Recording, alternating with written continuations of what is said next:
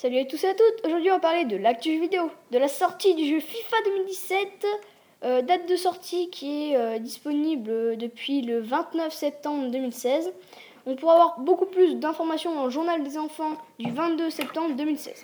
Dans un jeu, l'intégralité du championnat brésilien, choix des 23 équipes de du Brésil, voilà, un bon point.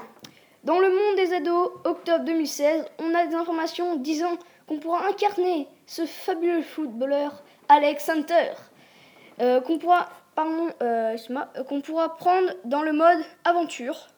Le jeu le jeu, comme j'ai dit, est disponible depuis le 29 septembre sur PS4, Xbox et PC. Notre avis sur le jeu.